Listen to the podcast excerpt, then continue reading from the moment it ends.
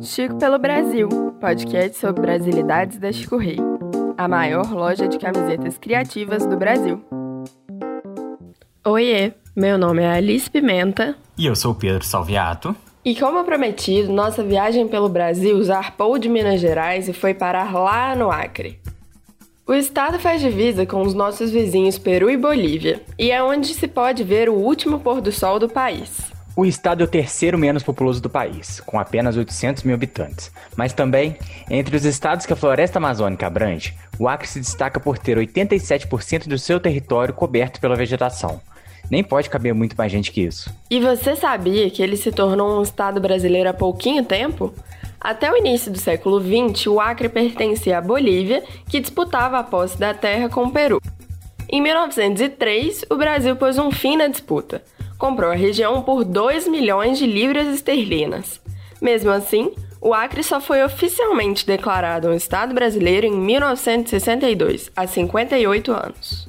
Durante quase 60 anos, o Acre foi considerado um território nacional e não podia escolher seus políticos nem ficar com as riquezas que eram produzidas lá. Isso teve um grande impacto no desenvolvimento do Estado. Até hoje, seja por brincadeira ou por falta de conhecimento, ao se pesquisar sobre o Acre na internet, muito do que se encontra está relacionado a uma negação da existência do Estado. Essa negação foi tema da pesquisa da acriana Gisele Lucena, que na sua dissertação de mestrado estudou a origem da crença de que o Acre não existe. O título do estudo dela deu nome a esse episódio. E aí, Gisele, depois de tanto estudo, afinal, o Acre existe? a que foi inventado, né? Uma invenção. então, uma das formas da gente entender isso, né, ou explicar, é que existe uma negação histórica do Acre. Se a gente for começar a estudar um pouco sobre a ocupação do Acre ou sobre a definição geográfica da, das fronteiras, né, é, a gente percebe que tudo começou meio incerto. Existem documentos que falam que o Acre eram é, terras incontestavelmente bolivianas, mas aí a Bolívia nunca é, teve condições de ocupar o Acre. Quando a Bolívia foi procurar ocupar o Acre, o Acre já estava ocupado por brasileiros que estavam lá com os seringais formados e tudo mais. E a gente, pesquisando sobre a história do país, a gente tem aí alguns episódios né, do Brasil realmente é, negando o Acre em termos políticos, sociais. É, por exemplo, o Euclides da Cunha. Euclides da Cunha ele escreveu Sertões e depois ele escreveu um livro que foi publicado depois da morte dele, que chama Amazônia, a margem da história. E aí ele usa, ele explica, né, que os nordestinos eles foram incentivados a ir para o Acre, a ir para a Amazônia, para explorar, né, a borracha, enfim. E ele fala que aquelas pessoas enviadas para o Acre, elas levavam a doloríssima missão de desaparecer, que era como expatriá-los dentro da própria pátria. É, assim, havia uma seca no Nordeste e o governo federal não queria que aquelas pessoas infestassem o Brasil com aquela fome, a miséria, indo para os grandes centros. Então, mandava eles lá para é, digamos, né, entre aspas, para o fim do mundo para desaparecer. E aí o governo não tinha responsabilidade com eles, enfim tem essa situação. É, quando o, o, o, Brasil realmente fez um acordo com a Bolívia de ocupar o Acre, uma parte do acordo era construir a ferrovia Madeira-Mamoré. É, e essa ferrovia nunca ficou pronta e foi uma obra muito complicada. Muitas pessoas morreram nessa obra e os trabalhadores, né, eles vinham dos grandes centros, né, do país e iam para aquela região, né, trabalhar na obra que tinha a ver com o Acre, e como as comunicações eram muito, muito difíceis, é, é, a, a, informação, a comunicação daquela parte do Brasil era muito difícil, então as pessoas já começaram a criar uma ideia assim, de que ah, ia para o Acre e não ia se ter mais notícia, ia desaparecer. E aí existem charges em jornais antigos, no Correio Brasiliense, por exemplo, de 1904, é, tem charge duas pessoas conversando e uma pergunta para outra: Ah, onde é que fica a Sibéria brasileira? E o outro responde: Ah, que pergunta, fica no Acre. Então, assim, o Acre ele foi se tornando esse lugar é, onde as pessoas iam trabalhar, mas elas desapareciam, não voltavam, não se tinha mais notícia. Ao mesmo tempo que tem pesquisas que mostram é, o quanto que, às vezes, a, as prisões é, no Rio de Janeiro, estavam lotadas, não tinha como mandar para onde mandar as pessoas, colocavam em navios, em barcos, mandava para a Amazônia, mandava para o Acre, então as pessoas eram enviadas para o Acre como uma punição. É, enfim, existem vários episódios políticos é, que foram criando essa imagem do Acre. E aí isso soma, ou da Amazônia como um todo. Isso se soma a, a esses conteúdos midiáticos, né? Desde os jornais em charges, charges né?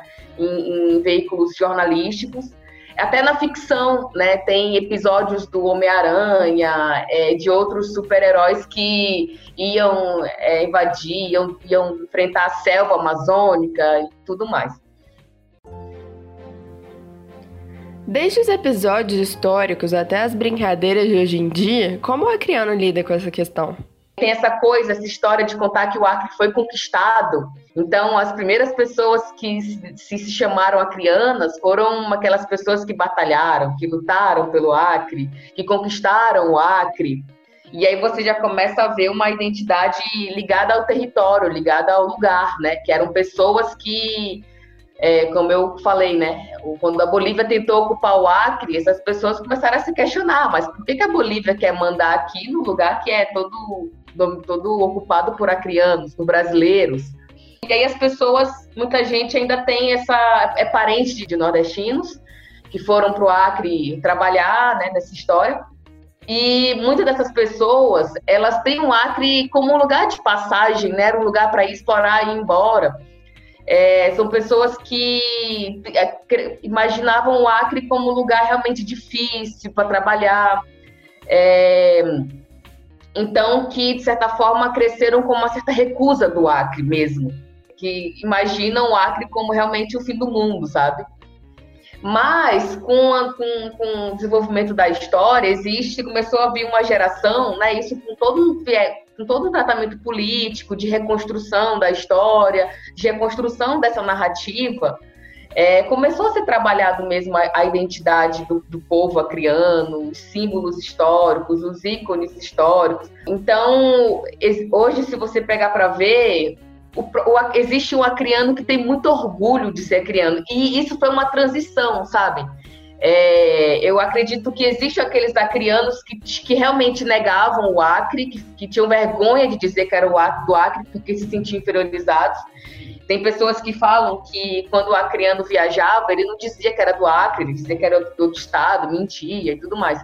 Mas hoje não, hoje você pode ter certeza que o acriano ele viaja, ele vai com uma blusa escrito Acre, porque ele quer dizer que é do Acre. E ele sabe que se ele falar que é do Acre, ele vai virar o centro das atenções, porque as pessoas vão dizer o quê? É do Acre? Nossa, eu nunca conheci alguém de lá.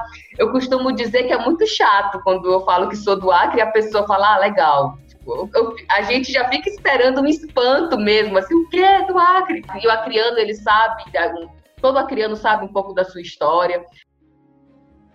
E olha que tem histórias que a gente não fazia nem ideia. Uma delas é que o Acre já foi um estado independente, a República do Acre. De um lado, a Bolívia alegava que os brasileiros invadiram uma região que era dela, e do lado de cá, o Brasil não reconhecia a região como boliviana. Os brasileiros vindos de vários pontos do Brasil estavam cansados dessa indefinição. E foi aí que o jornalista espanhol Luiz Galvez proclamou então o Estado Independente do Acre.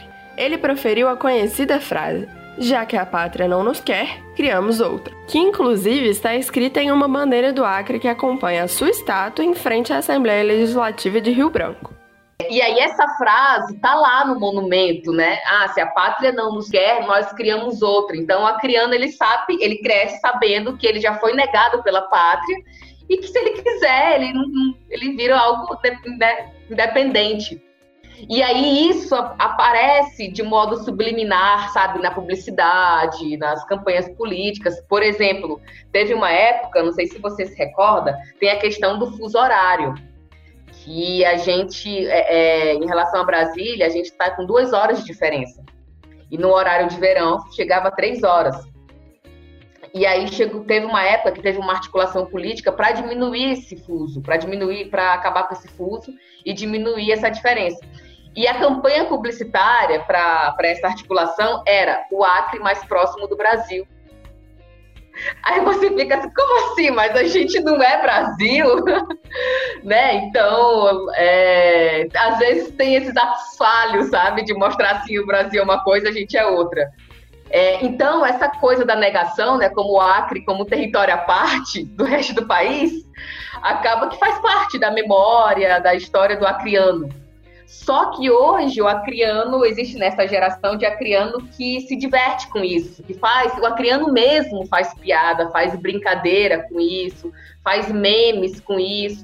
Se você for na internet buscar, né, tem essa piada da, da negação do Acre, né? O Acre não existe, o Acre é uma invenção e você consegue ver uma, uma parcela de acrianos é, é, reagindo a isso da maneira muito agressiva, né? Porque quando a pessoa fala que o Acre não existe, ela está reproduzindo uma brincadeira, aliás, ela está reproduzindo uma questão política, né, histórica, né? O Acre ele foi rejeitado e isso gerou muitos prejuízos para o Acre, obviamente, né, nas questões de identidade, na questão do desenvolvimento do Estado mesmo, né, então realmente é uma negação histórica grave, né, é, mas a pessoa que fala que o Acre não existe, ela às vezes nem sabe disso, é, às vezes ela realmente nunca estudou, não sabe, desconhece, realmente as histórias, o Acre para virar notícias, realmente são coisas bem exóticas, né, né? O, o, Brasil, isso é compreensível. O Brasil é muito grande, existem muitos estados, existem muitos lugares.